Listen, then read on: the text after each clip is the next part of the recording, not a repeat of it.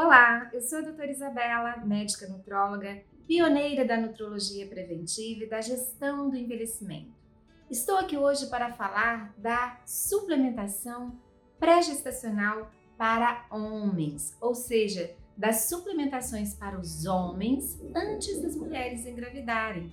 Normalmente a gente comenta muito sobre suplementações para as mulheres, mas não para os futuros papais, não é mesmo? E eu queria ressaltar a importância do zinco, da vitamina E, da coenzima Q10 e do ômega 3 para a qualidade do esperma e, portanto, deve ser usado na fase pré-gestacional. Eu coloquei aqui um artigo Dieta e Fertilidade de 2018 que comenta sobre a importância da proteção antioxidante pré-gestacional para homens.